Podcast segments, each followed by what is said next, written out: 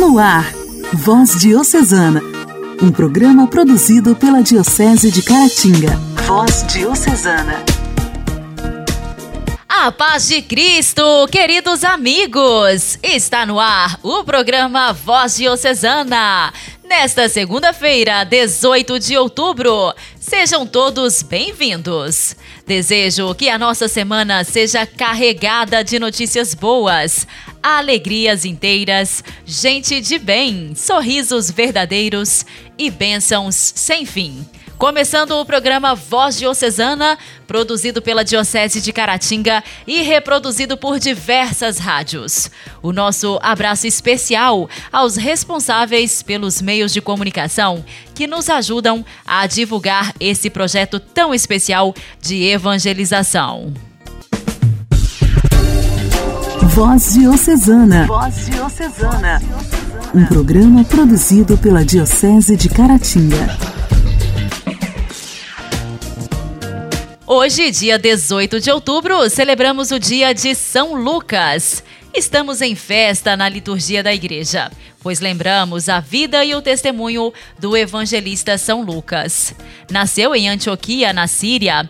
Médico de profissão, foi convertido pelo apóstolo São Paulo, de quem se tornou inseparável e fiel companheiro de missão. Colaborador no apostolado, o grande apóstolo dos gentios, em diversos lugares, externa a alta consideração que tinha por Lucas como portador de zelo e fidelidade no coração. Ambos fazem várias viagens apostólicas, tornando-se um dos primeiros missionários do mundo greco-romano. Tornou-se excepcional para a vida da igreja por ter sido dócil ao Espírito Santo, que o capacitou com o carisma da inspiração e da vivência comunitária, resultando no Evangelho segundo Lucas e na primeira história da igreja conhecida como Atos dos Apóstolos. No Evangelho segundo Lucas, encontramos o Cristo, amor universal, que se revela a todos e chama Zaqueu, Maria Madalena, garante o céu para o bom ladrão e conta as lindas parábolas do Pai misericordioso e de bom samaritano. Nos Atos dos Apóstolos, que poderia também se chamar Atos do Espírito Santo, deparamos com a ascensão do Cristo que promete o batismo no Espírito Santo, fato que se cumpre no dia de Pentecostes, e é inaugurada a igreja, que desde então vem evangelizando com coragem, ousadia e amor incansável todos os povos. Uma tradição diz que São Lucas foi pintor e fala-nos de uma imagem de Nossa Senhora saída do seu pincel. Santo Agostinho, no século IV, diz-nos, pela sua parte, que não conhecemos o retrato de Maria. E Santo Ambrósio, com sentido espiritual, diz-nos que era a figura de bondade. Este é o retrato que nos transmitiu São Lucas da Virgem Maria, o seu retrato moral, a bondade da sua alma. O evangelho de boa parte das missas de Maria Santíssima é tomado de São Lucas, porque foi ele quem mais longamente nos contou a sua vida e nos descobriu o seu coração. Duas vezes esteve preso, São Paulo em Roma, e nos dois cativeiros teve consigo São Lucas. Médico queridíssimo, ajudava-o no seu apostolado, consolava-o nos seus trabalhos e atendia-o e curava-o com solicitude nos seus procedimentos corporais. No segundo cativeiro, no ano de 67, pouco antes do martírio, escreve a Timóteo que Lucas é o único companheiro na prisão. Os outros tinham-no abandonado. O historiador São Jerônimo afirma que Lucas viveu a missão até a idade de 84 anos, terminando sua vida com o martírio. São Lucas é considerado o padroeiro dos médicos, por também ele ter exercido esse ofício, conforme diz São Paulo aos Colossenses. São Lucas, rogai por nós. A alegria do Evangelho. O Evangelho. Oração, leitura e reflexão. Alegria do Evangelho. O evangelho desta segunda-feira será proclamado e refletido por Simone, da paróquia Santo Antônio de Pádua, em Ipanema.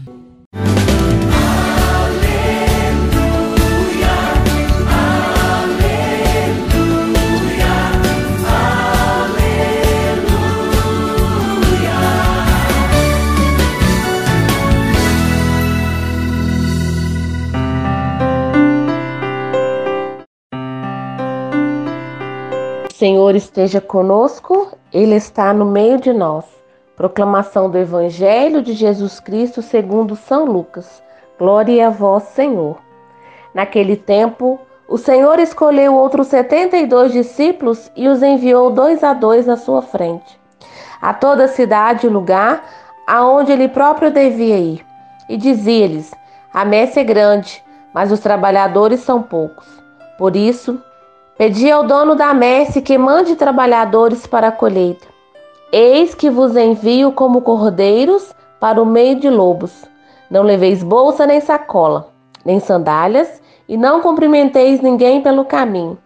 Em qualquer casa em que entrardes, dizei primeiro: A paz esteja nesta casa. Se ali morar um amigo da paz, a vossa paz repousará sobre ele. Se não, ela voltará para vós. Permanecei naquela mesma casa, comei e bebei do que tiverem, porque o trabalhador merece o seu salário.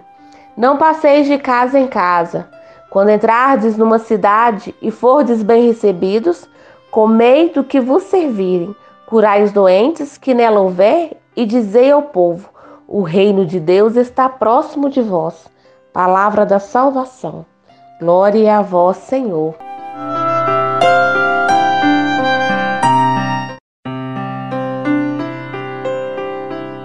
Lucas, neste belíssimo evangelho, nos relata o reino de Deus é o próprio Jesus que está muito próximo de cada um de nós e nos manda ir à sua frente e preparar o caminho para que ele também se achegue àqueles que ainda não o perceberam na sua vida. Todos nós somos enviados a abrir o caminho para o Senhor, que deseja levar a paz ao mundo. A paz de Deus excede a todo o conhecimento humano. Jesus é a paz e é por nosso intermédio ele deseja entrar em nossa casa, em todo o coração. Cada um de nós é chamado a ser mensageiro da paz de Jesus, deixando de lado tudo o que pesa e complica a nossa vida. Deus providencia a paz para quem anuncia que o reino está próximo, porque o trabalhador é digno do seu salário. Quem encontrou o reino de Deus não precisa preocupar-se em levar bolsa, sandália, sacola, quando sair em nome dele, mas somente deve apossar-se da paz que é fruto da justiça de Deus para com o homem. Bolsa, sacolas, sandálias é tudo que acumulamos e prejudica o nosso relacionamento com Deus e com os irmãos. Ódio, ressentimento, julgamentos, a riqueza, apegos. A nossa missão é muito importante, Somos trabalhadores a messe do Senhor, missionários do seu amor. Ele nos envia e nos orienta a fim de que nosso trabalho seja frutuoso e não nos percamos no caminho. E por meio do nosso testemunho de vida como irmão, que anunciamos a proximidade do reino. Por isso, Jesus nos manda ir dois a dois, os nossos relacionamentos, a nossa convivência fraterna. A unidade com que vivenciamos as nossas diferenças darão testemunho ao mundo de que já vivemos o reino aqui desde já. Que o Senhor possa estar sempre nos abençoando, nos direcionando, que Ele possa estar sempre nos enviando, para que possamos estar sempre levando o amor e a paz a cada irmão por onde nós nos encontrarmos. Louvado seja o nosso Senhor Jesus Cristo, para sempre seja louvado.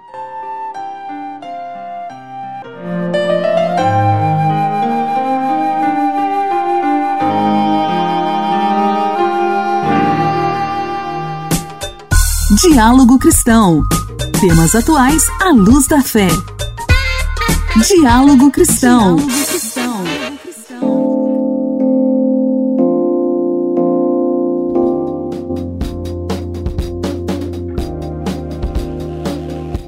brasileiros se exercitaram menos desde o início da pandemia de Covid-19.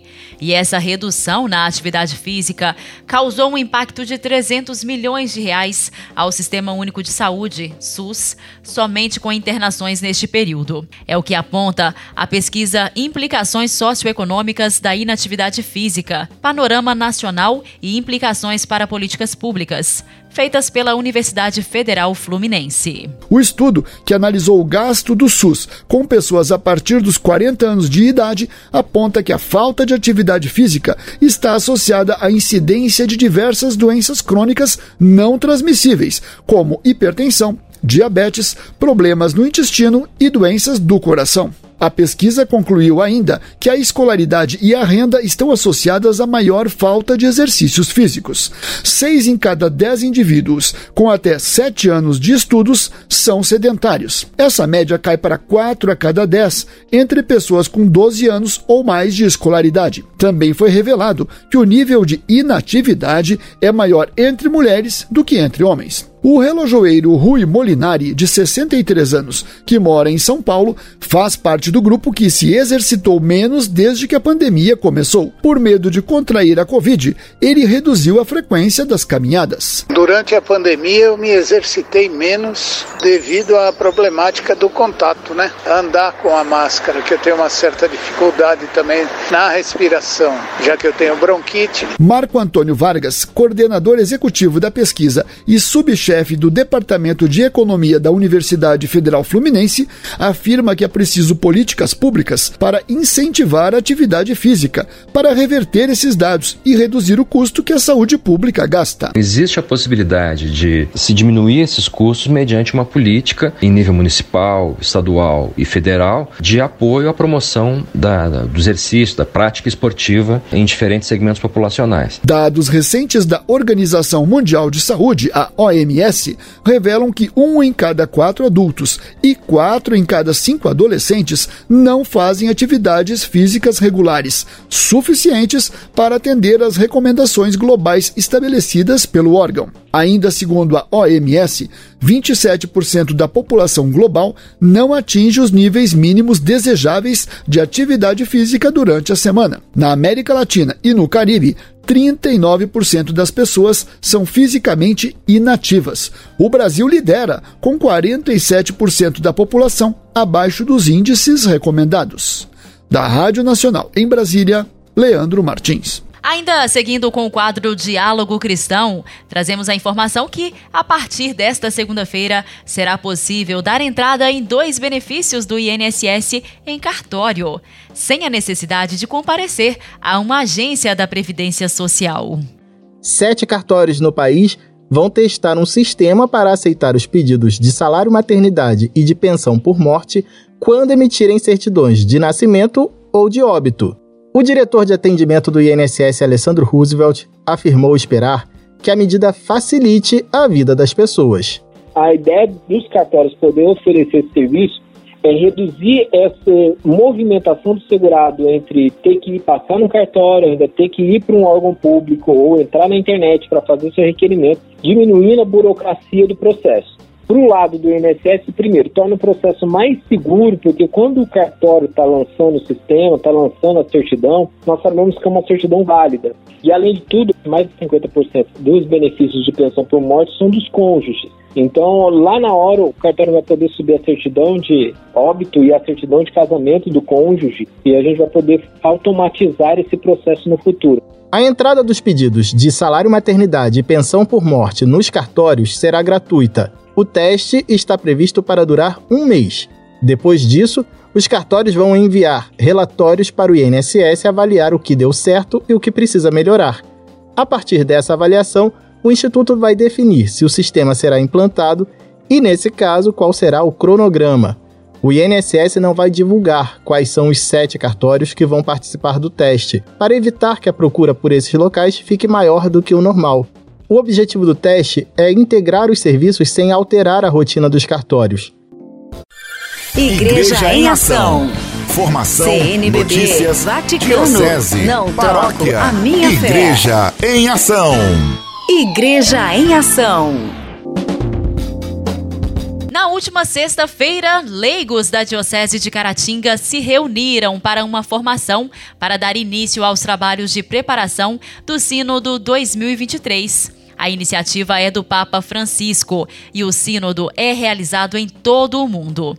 O tema é Escutar o Povo de Deus. O encontro de formação aconteceu no Salão da Igreja Matriz de São Judas Tadeu, no bairro Limoeiro, e contou com a presença de padres, o bispo da Diocese de Caratinga, Dom Emanuel, e demais representantes religiosos. A primeira fase do sínodo ocorre nas dioceses. Posteriormente, vem as fases continental e a universal. A palavra de Deus guia o Sínodo para que não seja uma convenção eclesial, um convento de estudos ou um congresso político, mas um evento de graça, um processo de cura conduzido pelo Espírito Santo. Palavras do Papa Francisco ao inaugurar os caminhos sinodal, celebrando a missa na Basílica São Pedro. Encontrar, escutar e discernir estes foram os verbos indicados pelo Papa Francisco na sua homilia de abertura do processo sinodal.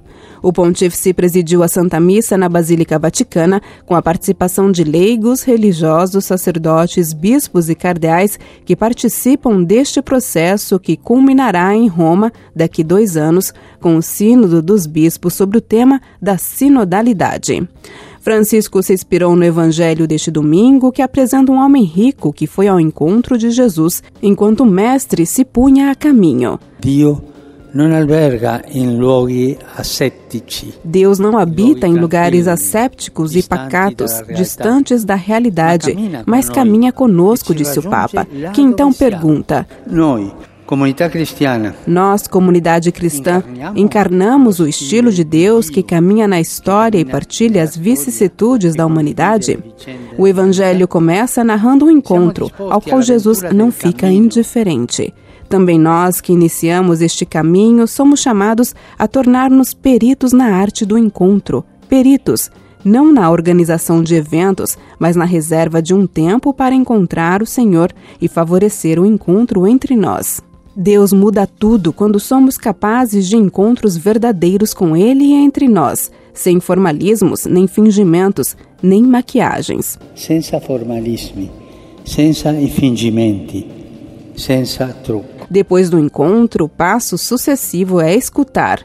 E mais uma vez, Francisco se dirige à Assembleia. Como estamos quanto à escuta? Como está o ouvido do nosso coração? Permitimos que as pessoas se expressem? Fare sínodo e porsi sulla stessa via del verbo fatto uomo. Fazer sínodo é colocar-se no mesmo caminho do Verbo feito homem, é seguir as suas pisadas, escutando a sua palavra juntamente com as palavras dos outros, é descobrir maravilhados que o Espírito Santo sopra de modo sempre surpreendente para sugerir percursos e linguagens novos. Não insonorizziamo il cuore non blindiamoci dentro le nostre certezze. Não insonorizemos o coração, não nos blindemos nas nossas certezas. Vamos nos escutar, disse o Papa. Por fim, discernir. O encontro e a escuta recíproca, explicou Francisco, não são um fim em si mesmos, deixando as coisas como estão. Pelo contrário, quando entramos em diálogo, no fim já não somos os mesmos de antes. Mudamos como indica o Evangelho de hoje. Jesus intuiu que o homem à sua frente é bom, mas quer conduzi-lo para além da simples observância dos preceitos, uma indicação preciosa também para nós. O sínodo é um caminho de discernimento espiritual. O sínodo é um caminho de discernimento espiritual que se faz na adoração, na oração e em contato com a palavra de Deus. A palavra guia o sínodo para que não seja uma convenção eclesial, um convênio de estudos ou um congresso político, mas um evento de graça, um processo de cura conduzido pelo Espírito Santo. Assim como fez o homem rico do Evangelho, Jesus chama a igreja a se libertar daquilo que é mundano e também dos fechamentos e dos modelos pastorais repetitivos, para interrogar-se a direção para onde ele quer nos conduzir. Cari fratelli e sorelle, Bom caminho insieme. Queridos irmãos e irmãs, bom caminho em conjunto. Sejamos peregrinos enamorados do Evangelho, abertos às surpresas do Espírito. Não percamos as ocasiões de graça do encontro, da escuta recíproca, do discernimento, com a alegria de saber que enquanto procuramos o Senhor, é Ele quem primeiro vem ao nosso encontro com o seu amor. Com o seu amor.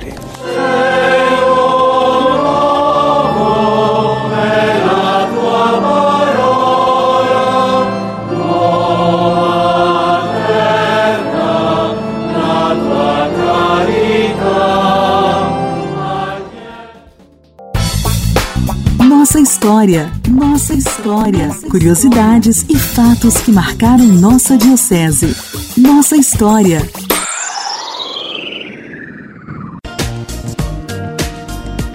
Nos últimos programas, aqui no quadro Nossa História, tivemos a alegria de conhecer um pouco sobre o Santuário de Adoração Perpétua de Caratinga e sobre a vida de Padre Roque Colombo. Já esta semana, nós voltamos a receber Dona Dora Bonfim, ela que já participou anteriormente do programa Voz Diocesana, contando sobre a vida de Monsenhor Rocha, está de volta para dar continuidade a essa história. Destaque em Caratinga. Monsenhor Rocha realiza em Caratinga a primeira semana eucarística. Em abril de 1936, tivemos em nossa cidade a primeira semana eucarística celebrada na Catedral de São João Batista, verdadeira demonstração de fé e religiosidade de nosso povo. Essa semana eucarística foi a preparação para o Congresso Eucarístico que se realizaria em setembro em Belo Horizonte e em homenagem ao jubileu sacerdotal de Dom José Maria Parreira Lara. Foram notáveis conferências proferidas por oradores sacros e por inteligentes senhoras e senhoritas de nossa terra destacando o valor e a profundeza de cada conferência.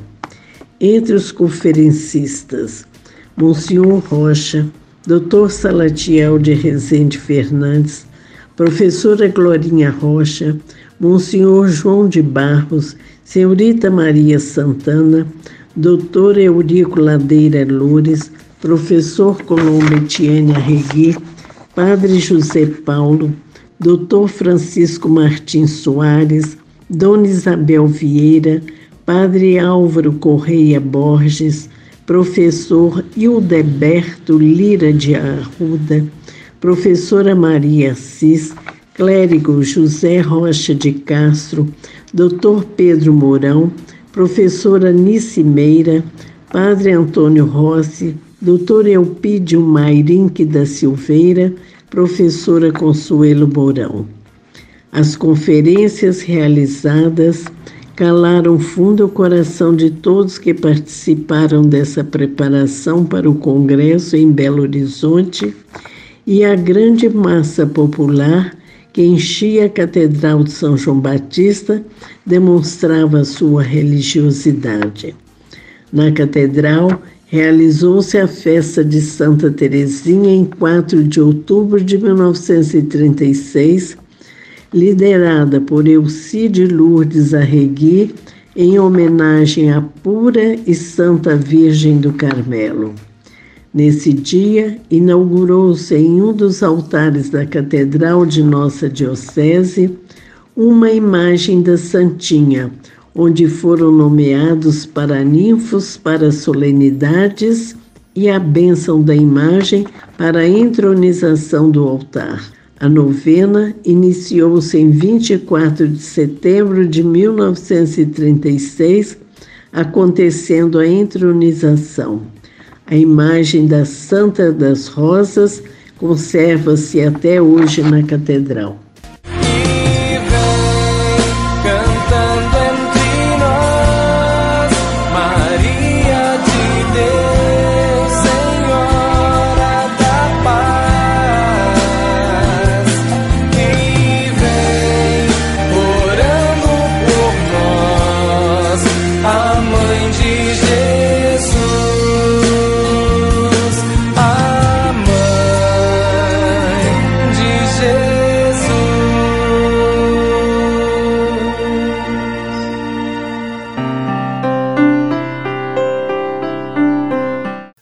Povo de Deus, paz e bem, eu sou o Padre Marlone e esse é o nosso Momento Mariano. Momento Mariano. Mariano.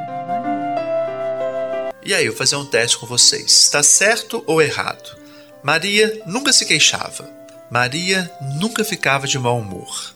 Maria nunca se cansava. Maria gostava de tudo e de todos.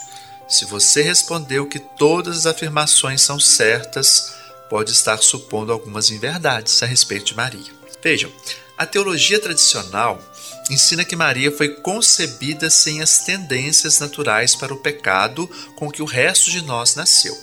De forma misteriosa, ela foi a primeira a ter a sanção milagrosa de Jesus aplicada à sua alma, aplicada de fato no momento da sua própria concepção. Essa Imaculada Conceição, como é denominada, deu a Maria certas graças. Ela foi capaz, por exemplo, de resistir à sedução do pecado em sua vida. Entretanto, o fato de ter sido concebida sem nenhum vestígio do pecado não significa que Maria estivesse acima de todas as fraquezas e frustrações da vida humana. No fim de um longo dia de caminhada numa região montanhosa para ver a prima Isabel, Maria bem que poderia ter se queixado de que os pés estavam doendo. Quando as colheitas tinham de ser armazenadas, a roupa lavada, a refeição preparada, tudo isso no mesmo dia, Maria poderia ter de repente até desmaiado na cama totalmente exausta, de cansada. Considerando Maria um modelo a ser imitado, os fiéis cristãos devem ter o cuidado de não supor que suas graças especiais fizeram-na abandonar a sua natureza humana. Em vez disso, Maria representa um modo de cada um de nós poder se erguer acima de nossas falhas, ao mesmo tempo que permanece cheio de alegria humana. E aí, meu irmão e minha irmã, você considera a santidade incompatível com as emoções humanas comuns? É preciso aceitar os nossos sentimentos, compreendendo que eles não são certos e nem errados, simplesmente são. E ficamos hoje então por aqui. Um forte abraço, muito obrigado pela sua companhia. Até o nosso próximo programa. Que Deus te abençoe.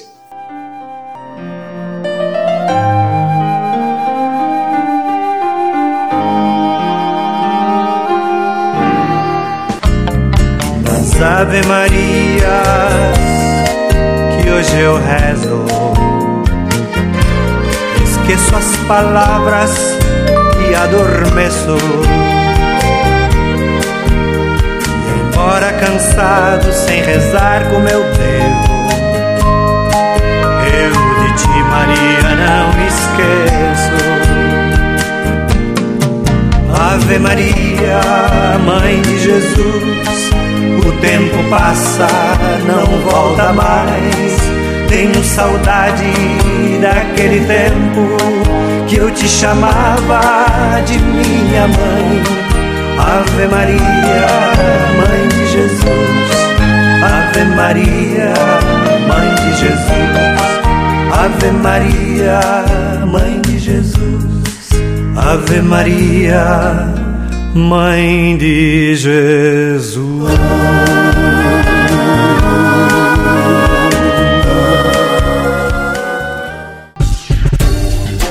Voz Diocesana. Voz Diocesana. Um programa produzido pela Diocese de Caratinga. Meus amigos, o programa Voz Diocesana de hoje está terminando e eu desejo para você toda a sorte de bênçãos vindas do Senhor. Que na sua vida haja paz, que não falte fé e confiança para cada novo dia e que a cada manhã Deus nos desperte com um sussurro no nosso ouvido. Vai dar tudo certo. Que assim seja. Forte abraço, até amanhã. Você ouviu Voz Diocesana, um programa da Diocese de Caratinga. Voz Diocesana.